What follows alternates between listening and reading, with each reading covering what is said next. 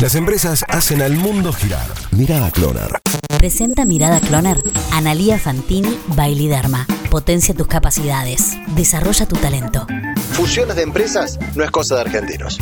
A veces necesarias, a veces inevitables y otras veces generan polémicos monopolios. Algunas de esas opciones suelen darse cuando las empresas buscan fusionarse y mientras más grandes las compañías, más fuerte el efecto. La realidad indica que son pocos los monopolios. Apenas el 5% de las adquisiciones termina por dominar el mercado total en su rubro, generando el rechazo tanto de las autoridades nacionales como de las internacionales. En el contexto latinoamericano, Argentina parece estar muy lejos de esta situación a pesar de haber hecho mucho ruido. Por ejemplo, cuando se fusionó Telecom con Cablevisión. De hecho, nuestro país está entre los últimos lugares del ranking de megafusiones latinoamericanas, más precisamente en el penúltimo lugar de la tabla de posiciones. En la actualidad, hay fusiones internacionales que repercuten en Argentina y son de los más diversos rubros. Por ejemplo, Dow Chemical y DuPont en el mercado como agroquímicos e insumos industriales y Fox Disney, industria de entretenimiento, medios y contenidos de cine y Se analizaron y se pusieron a prueba en todo el mundo y en todos los casos fueron aprobados. Esta curiosidad es un informe que elaboró la plataforma financiera Transactional Track Records e indica que Argentina está muy lejos y que el que encabeza el ranking es Brasil, seguido de México, Chile, Colombia y Perú. Esto demuestra a las claras cómo está